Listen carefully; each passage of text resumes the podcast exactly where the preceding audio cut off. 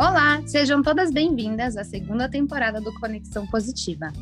Um podcast para você que busca novas formas de educar com respeito e sabe que perfeição não existe, mas que podemos sim ser um pouquinho melhor a cada dia. Eu sou Fabiola Podolski, educadora parental com foco em disciplina positiva, sou mãe da Giovanni e da Estela. Eu sou Isabela Zago, educadora parental com foco em disciplina positiva, certificada em psicologia infantil com foco em bem-estar mental. Eu sou mãe do Luca, sou apaixonada pelo desenvolvimento infantil e através desse podcast nós queremos te ajudar a estabelecer um relacionamento mais leve, saudável e conectado com seus filhos. Oi, Fá, que legal estar tá gravando com você de novo depois dessas nossas semanas de pausa. E hoje a gente vai trazer um tema super legal, né? Pro, principalmente para o pessoal que está começando a estudar sobre disciplina positiva. É algo que a gente sempre recebe de pergunta, que é quais são os pilares, né? Por onde começar? O que, que eu preciso entender para começar a aplicar a disciplina positiva, para começar realmente a viver a teoria na prática. Sim, eu percebo também que às vezes a gente escorrega por justamente não ter esses pilares bem definidos, né? Não entender muito a fundo. Então é um tema muito importante. Estou muito feliz de estar aqui de novo nessa segunda temporada com vocês. Então, para quem está começando agora, é, nós temos cinco pilares da disciplina positiva e a gente vai destrinchar um pouquinho esses cinco aqui para ajudar vocês a entenderem um pouquinho mais a fundo. E o primeiro é ajuda no desenvolvimento da autoestima das crianças. E é importante a gente é, deixar bem é, focado aqui que a gente não consegue dar autoestima para os nossos filhos, mas a gente consegue ajudar no desenvolvimento da autoestima, exatamente como está esse pilar aqui. Então, muitas vezes chega para mim, como eu faço para aumentar a autoestima da, do, do meu filho? A gente pode ajudar, né? Mas a gente não consegue dar autoestima, né? Então é importante a gente ter isso bem definido, porque é algo conquistado e tem algumas coisas que a gente pode fazer, né, Isa? Exatamente. O que a gente pode falar de mais importante sobre autoestima, né, Fá? É que é, a gente pode ajudar, auxiliar essa criança, favorecer o processo de que ela, para que ela desenvolva uma boa autoestima, mas a gente realmente não tem como fazer, né, fazê-la sentir isso, fazê-la aumentar a sua própria estima. E por que que é tão importante? Eu acho que é um dos pilares mais importantes, porque quando a criança ela desenvolve um bom senso de autoestima, e não é autoestima no sentido de gostar do que ela vê no espelho, né? Não tem nada a ver com aparência física. É uma autoestima no sentido de conhecer o próprio valor, de saber do que ela é capaz, de ter realmente esse senso de capacidade, de saber colocar limite, porque se ela tem uma boa autoestima, ela vai saber falar não ela vai saber falar: opa, isso aqui infringiu o meu limite, isso aqui não é legal. Ela vai saber se posicionar. Então, a autoestima é muito importante. E tem pequenas coisas que a gente pode fazer pequenos passos que a gente pode dar diariamente para contribuir com isso, né? Então, é, por exemplo, deixar a criança se vestir sozinha, é, escolher né, o que vai vestir, como se sente bem. Então, eu, por exemplo, aqui deixo numa gaveta é, as roupas que as meninas podem ir para a escola. Elas sabem, eu sei que aquilo lá é uma roupa adequada, né, para elas irem para a escola, e elas escolhem o que elas se sentem bem para ir na escola no dia. Então, a criança colocar uma roupa que ela gosta, se olhar no espelho, se sentir bem, isso é uma maneira de desenvolver a autoestima. A gente também tem outros recursos, como encorajar no lugar de elogiar demais, fazer perguntas curiosas, né? Para a gente desenvolver isso na criança, para ela perceber, né, o quão, o quão bonita ela é na sua essência, o quão boa e suficiente ela é sem depender de ninguém. Então, no lugar de falar, nossa filha, como você está linda, maravilhosa, quando ela chega e fala, mamãe, eu tô bonita, a gente pode falar, e como você está se sentindo? Você está feliz com o que você está vendo? Você está se sentindo bem? Você está se sentindo bonita? E aí ela vai responder que sim, por exemplo, e aí você reforça. Então, é isso que é o mais importante: você se sentir bem, você se sentir bonita. E dessa maneira a gente está contribuindo nesse desenvolvimento. E outra também é ensinar pequenos passos para a criança ter é, autonomia, que a gente vai falar um pouquinho mais num outro pilar aqui sobre autonomia, que também ajuda né, a desenvolver a autoestima da criança. Isso, e é, e é, muito, muito legal como esses pilares, né? Os pilares são o que dão a base, são os que dão a base para que a gente siga de maneira linear, educando de maneira positiva e respeitosa.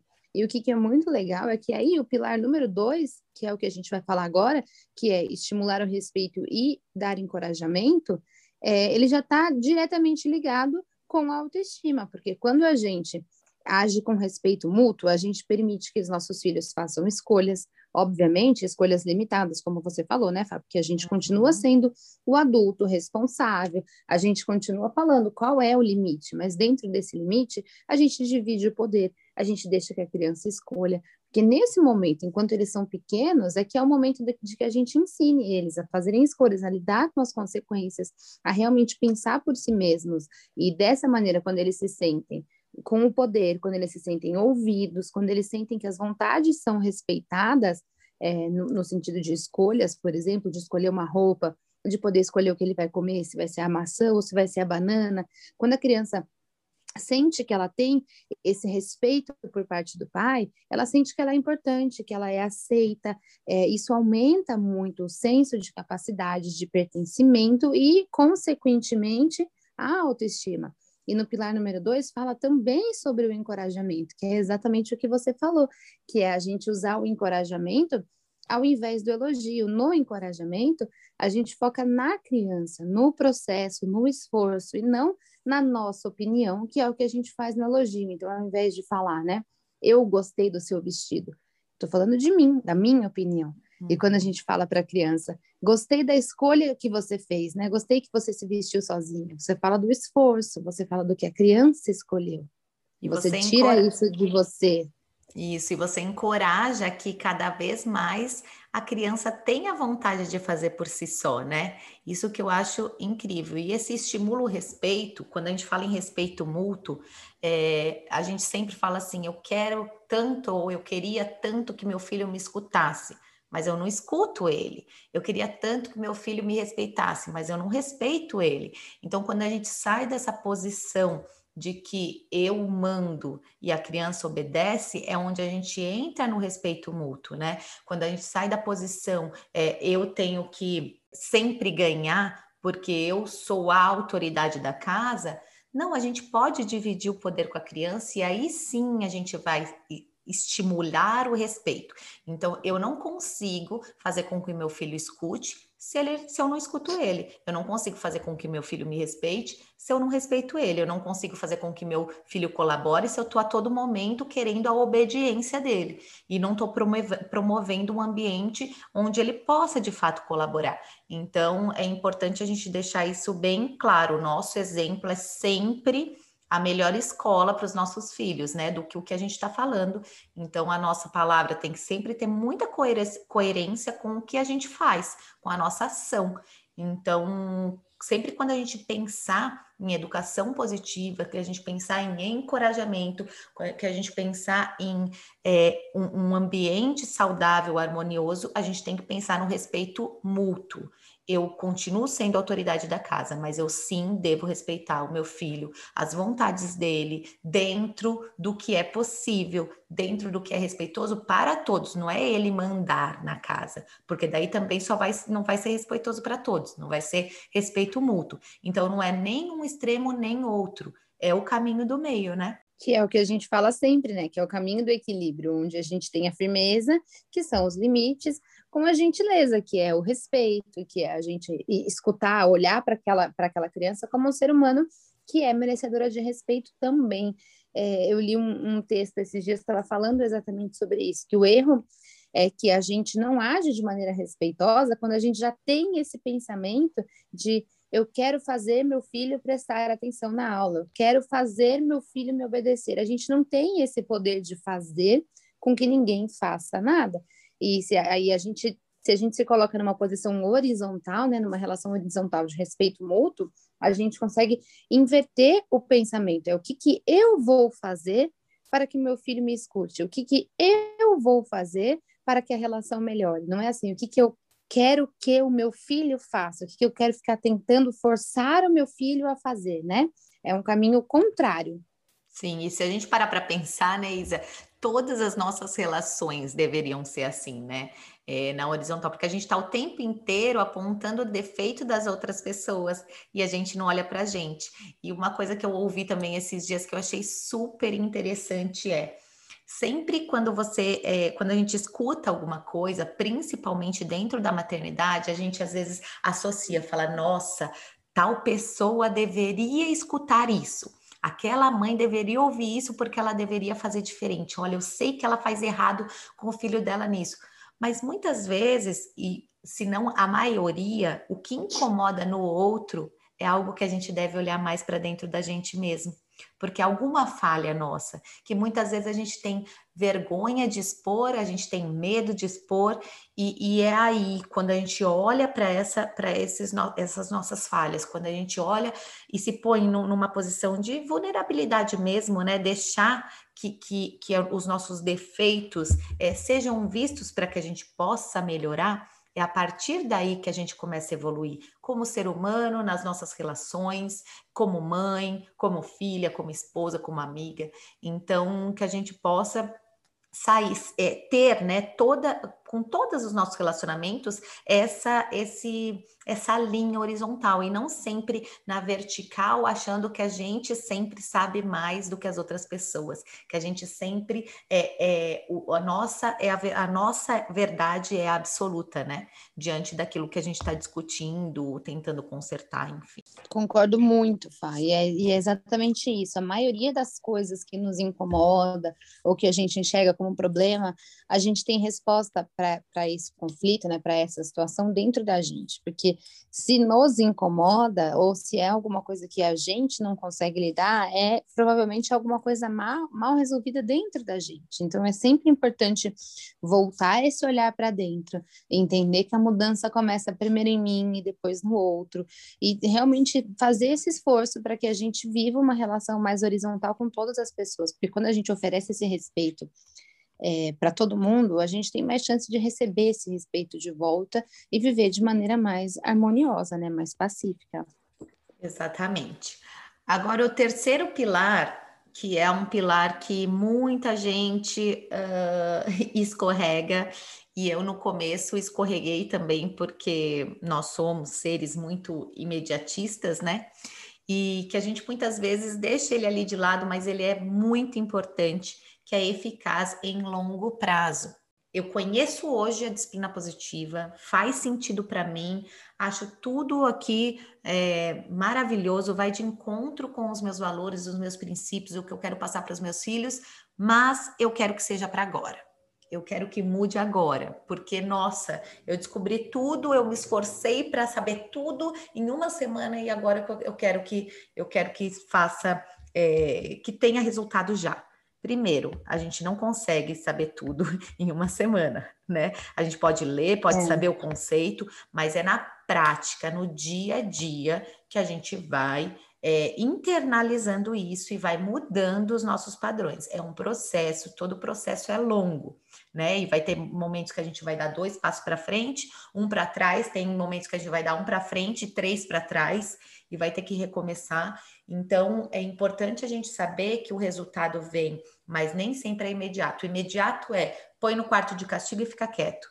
Porque daí eu saio de lá, tiro, não, não assumo minha responsabilidade, deixo a criança com aquele problema e saio. Aquilo resolveu no momento. Agora, e, e durante a vida? E durante a próxima semana? A criança aprendeu com aquilo, com aquele erro? Ela conseguiu pensar? Em, em, resolução de problema? Ela conseguiu aprender, pensar, focar em solução? Não. Então, por isso que é em longo prazo, por isso que a gente sempre fala que é um passo de cada vez.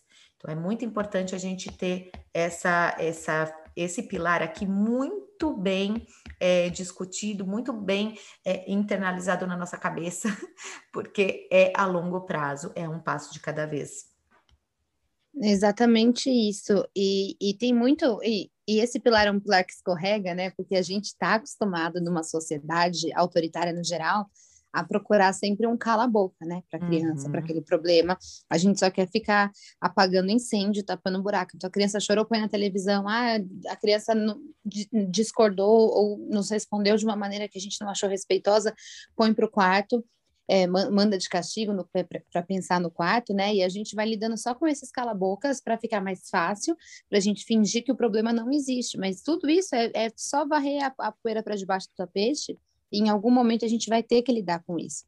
E pode ser que a gente não lide, mas as crianças vão ter que lidar com isso quando elas se transformarem em adultos disfuncionais, com problemas, com feridas emocionais que eu li uma frase hoje que eu achei bem interessante, que fala assim que é, trauma não são as dores que os nossos filhos vi vivenciam. O trauma, o que vai gerar o trauma, é vivenciar essas dores sozinho, sem apoio emocional, sem que a gente esteja disponível emocionalmente para lidar, né, para ajudar, para auxiliar, para acolher, para dar amor, para mostrar respeito e empatia. E quando a, as pessoas falam, né, ah, eficaz a longo prazo, mas agora não está funcionando, aqui em casa não funciona. O que, que é funcionar? Ah, então eu, estudei tudo, eu sei tudo, eu quero colocar toda a teoria na prática e eu não quero mais que aqui em casa tenha choro. Vai ter, são crianças, né? Uhum. Eu não quero mais que tenha briga. Vai ter, são crianças, são irmãos, irmãos brigam, irmãos se dão bem, mas no outro dia eles brigam de novo. Eu não quero mais que ele me desrespeite. Vai ter, ele tá, ele vai ter desrespeito, vão ter momentos de briga, só que o que faz toda a diferença é a maneira com que você, né, com que a gente, adulto, aprende a se posicionar diante de tudo isso que desafia. Exatamente, e a gente precisa é, entender que tudo isso faz parte do desenvolvimento da criança e que bom que existe né? Como eu já falei em outros episódios aqui, dentro do ambiente mais seguro para a criança errar, para a criança é, é, praticar a resolução de problemas. Então, que é o nosso lar, né? Então, que a gente possa olhar para essas brigas como realmente a doutora Jamie sempre falou nos livros, como uma oportunidade, oportunidade incrível de desenvolver esses pilares que a gente está falando aqui, né? De fato, ensinar, que entra aqui o quarto pilar, né, Isa? Que é ensina importantes habilidades sociais e de vida, como respeito, preocupação com o outro, resolução de problemas e cooperação. É nossa é, responsabilidade ensinar isso para os nossos filhos. Então, a gente não pode é, pensar que a criança ela só tem que aprender vivenciando ali, olhando, observando. Nós também temos que investir tempo, né, em, em treinamento ensinar o passo a passo, mostrar com as nossas ações, com as nossas atitudes, é, com as nossas palavras, com o nosso exemplo, né? Tudo é uma maneira de ensinar os nossos filhos essas habilidades tão importantes que vão é, formar o caráter deles, que vão fazer com que eles tenham é, respeito pelas pessoas, que eles saibam resolver os seus problemas, que eles saibam cooperar, seja dentro de casa, seja no ambiente escolar, seja no ambiente de trabalho, seja lá na frente, se ele quiser casar. Então, nós ensinamos tudo isso na infância, né? Durante a vida da criança. Então, não, eu falo sempre na infância, porque eu tive, né, a, a, a felicidade, assim como você, né, Isa, de se deparar com a disciplina positiva quando as minhas filhas eram muito pequenas. Hoje eu já Sim. colho o, o, os frutos de muita coisa e tem muita coisa que a gente ainda tem para desenvolver, óbvio, mas claro. não existe é, um, um, um, uma data certa para você começar, nem para você, ah, não, agora já passou o time. Não. Você pode, se você está se deparando agora com a disciplina positiva e seus filhos já são adolescentes, a hora é agora. Se você está grávida, a hora é agora. Se seu filho tem um, dois, três anos, a hora é agora. A hora que você se encontrar, fizer sentido para você, é a hora de começar. Nunca é cedo e nem tarde demais para aplicar todos esses, esses pilares. Então, sempre exatamente. É tempo, né? tempo, né? Não tem, não tem hora certa, exatamente, porque é uma filosofia, não é algo que você vai aplicar de maneira automática, é, é muito mecânico, é, é, repetição, e essa filosofia diz muito mais sobre a gente, sobre a, no, o nosso posicionamento, a maneira com que a gente enxerga, com que a gente responde, do que sobre a criança. A, a própria doutora Jane Nelson, né, Fá? Quando uhum. ela desenvolveu a abordagem, é, foi porque ela estava enfrentando conflitos com o filho adolescente, já não era criança, e ela viu muitos resultados e ela desenvolveu o livro, os estudos. Então, sempre é o momento, não tem tarde demais. Eu já recebi mensagens falando: ai, mas meu filho já tem oito anos, eu fiz tudo errado. Não, é hora de fazer certo, é hora de recomeçar. E voltando para o nosso quarto pilar, é, é muito importante que a gente ensine essas habilidades de vida, porque tem uma linha de pensamento que a gente precisa seguir, que é a seguinte: as crianças elas estão sob os nossos cuidados por pouquíssimo tempo de vida. É, é, se a gente for colocar no percentual, no, no, tempo que elas vão estar no mundo, né, elas vão estar muito mais tempo longe da gente do que perto da gente. Então, por que, que a gente continua acreditando que criar as crianças, né, que criar filhos, é sobre fazê-los obedecer às nossas ordens e não sobre orientá-los? Porque a nossa função é de treiná-los, é de realmente ser treinador dessas habilidades que eles vão precisar quando eles forem adultos. Eles vão passar muito mais tempo de vida sendo adultos e estando longe de nós do que como crianças e perto de nós. Então, a nossa oportunidade de agir como treinador e de ensinar essas habilidades sociais e de vida é agora. Então, a criança, se a gente espera né, que ela seja um adulto que respeita, que seja responsável, que tenha consciência social, que ofereça empatia, que saiba resolver problemas, saiba se posicionar, que saiba cooperar, saiba trabalhar em time, a gente precisa ensinar essas habilidades para a criança agora. Só que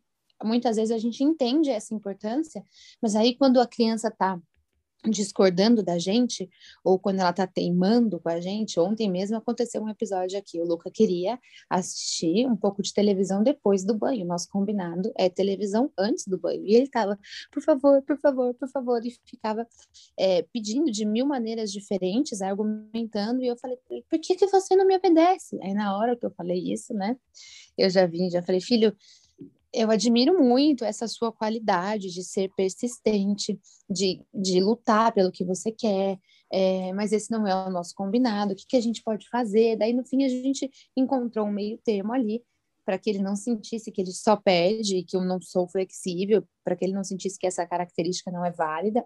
Mas então, ao mesmo tempo que a gente entende, que eu sei, que eu reconheço essa, a importância dessas habilidades, ao mesmo tempo, é difícil, dentro do autoritarismo que a gente está inserido como sociedade, a gente enxergar esses pontos na criança.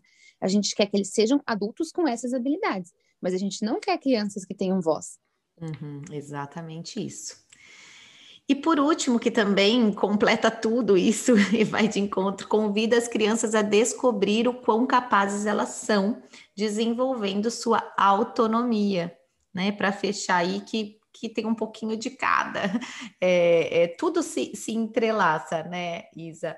E, e, quando a gente fala convidar a criança a descobrir o quão capazes elas são, a gente está falando lá no desenvolvimento da autoestima, a gente está falando de respeito e encorajamento, a gente está falando para ter um pouquinho de paciência, que é a longo prazo, é no dia a dia, né, que a gente vai é, ensinando importantes habilidades sociais de vida, e aí elas vão se sentindo cada vez mais capazes e importantes no ambiente em que vivem.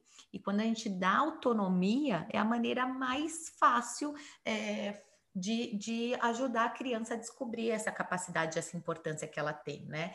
E todo ser humano é inato nisso na gente, de, de querer essa aceitação, né? De ser importante naquele ambiente. Nós mesmos adultos, até hoje, temos isso. Quando a gente chega é, num trabalho novo, a gente quer mostrar a nossa, importante, a nossa importância, a gente quer mostrar o quão capazes nós somos, mesmo ainda não sabendo, né? Como se comportar naquele ambiente, de, não sabendo direito o trabalho, mas a gente quer mostrar nossa capacidade ali, né? Então a gente vai sempre achar alguns espaços para isso, porque é inato na gente. E as crianças não são diferentes. Só que muitas vezes a gente tira da criança. Então, ah, mas é, ela demora demais para colocar o sapato.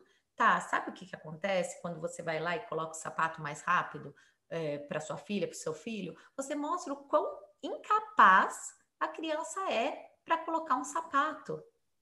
Por quê? Porque você coloca muito rápido. Quando você tira a oportunidade da sua, da sua filha, do seu filho, de se servir com um copo de leite, você mostrando, ah, você não sabe, você demora demais, você só derruba. Você, você vai derrubar, né? Exato, você está ali de novo mostrando o quão capaz ela é para se servir de um copo de leite e mostrando que você é nossa, você sabe tudo e ela não sabe nada. E aí é, rola o quê? A dependência da criança cada vez mais pelo adulto, né? E aí a gente fica o quê? Quando nos convém, a gente vai lá e faz rápido. Quando a gente acha que com aquela idade já deveria fazer, a gente deixa a criança se sentindo ainda mais incapaz e insuficiente. Poxa, mas nessa idade você ainda não sabe colocar um sapato? Uhum. Então, que a gente possa é, dar autonomia e ter paciência em investir tempo em treinamento e dar o tempo que a criança precisa para aprender aquela habilidade, ensinar o passo a passo, fazer o acompanhamento até que ela se sinta capaz para realizar sozinha. E dar autonomia é todo dia, né? Nas pequenas coisas do dia a dia. Então, invista tempo em treinamento em uma, uma habilidade. Quando a criança já estiver pronta, desapegue um pouco e comece outra. É assim que ela vai desenvolvendo esse senso de capacidade e importância e de colaboração também, porque quanto mais ela sabe, né, fazer o que a gente faz dentro de casa, mais colaboração ela vai ela vai dar, mais contribuir para o nosso dia a dia, ela vai contribuir. É exatamente isso. E, e, dar autonomia é muito sobre a gente permitir que a criança faça, permitir que a criança erre, enxergar esses erros como belas oportunidades de aprendizado e falar para a criança que a gente confia, é mostrar confiança, né? É realmente uhum. mostrar fé, como diz nas, nas ferramentas da disciplina positiva, que a gente vai falar, inclusive, nos próximos episódios. É, a gente demonstrar que a gente confia na criança, que a gente acredita no potencial dela. E olha como é poderoso isso, né? Minha mãe, que é a pessoa que eu mais amo no mundo, confia em mim ela me deixa fazer. Ela tem paciência para esperar o meu tempo, para que para me deixar fazer sozinha, para fazer com que eu me sinta cada vez mais capaz. E esse é um pilar muito importante. Então, deixa as crianças tentarem, deixa as crianças errarem. Pode ser mais trabalhoso, a gente tem que realmente é, ter um pouquinho mais de paciência, de repente ajustar a rotina para colocar mais tempo antes da saída da escola. Ah, mas é sempre corrido. Então, acorda cinco minutos mais cedo para que seu filho consiga ter o prazer de se sentir capaz. Isso mesmo. Ai, que delícia de bate-papo, Isa.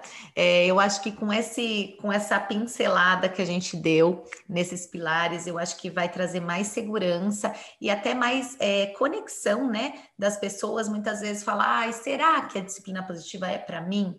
Depois de ver quanta coisa maravilhosa ela nos ensina, faz a gente refletir, pensar um pouquinho fora da caixa, é, fazer conexões com o nosso dia a dia para desenvolver tantas habilidades importantes nos nossos filhos, né? Quem não quer, né? Ter filhos com todas essas características no futuro, né? Então, que a gente possa é, prestar mais atenção no nosso dia a dia, e, e, ver, enxergar, enxergar as possibilidades, né, diárias ali que a gente tem de praticar esses cinco pilares. Eu adorei, Isa.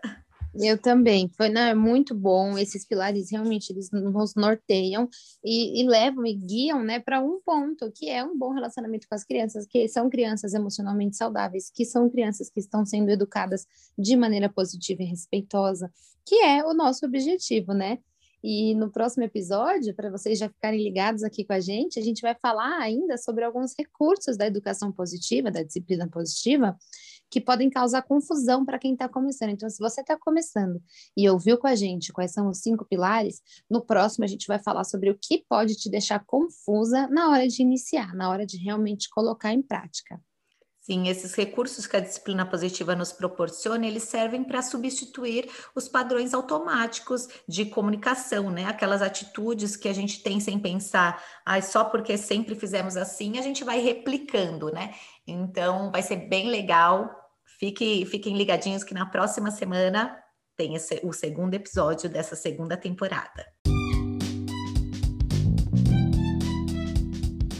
Isso mesmo. Fá, obrigada por esse episódio. Vocês que nos acompanharam através das plataformas de streaming, muito obrigada pela presença, né, pela companhia de vocês sempre nos prestigiando. E a gente se vê na semana que vem no próximo episódio. A gente se vê. E olha, nós temos agora um, um Instagram do nosso projeto Conexão Positiva e você pode também deixar lá uma mensagem para gente, uma sugestão do que vocês é, estão vendo aqui, o que vocês estão gostando, o que vocês querem que a gente traga. E vocês podem também me encontrar no Instagram como fabiola.podolski e a Isa como Isabela Zaga no Instagram, no Facebook, no YouTube. É, tem bastante conteúdo aí para vocês. Isso, obrigada, gente.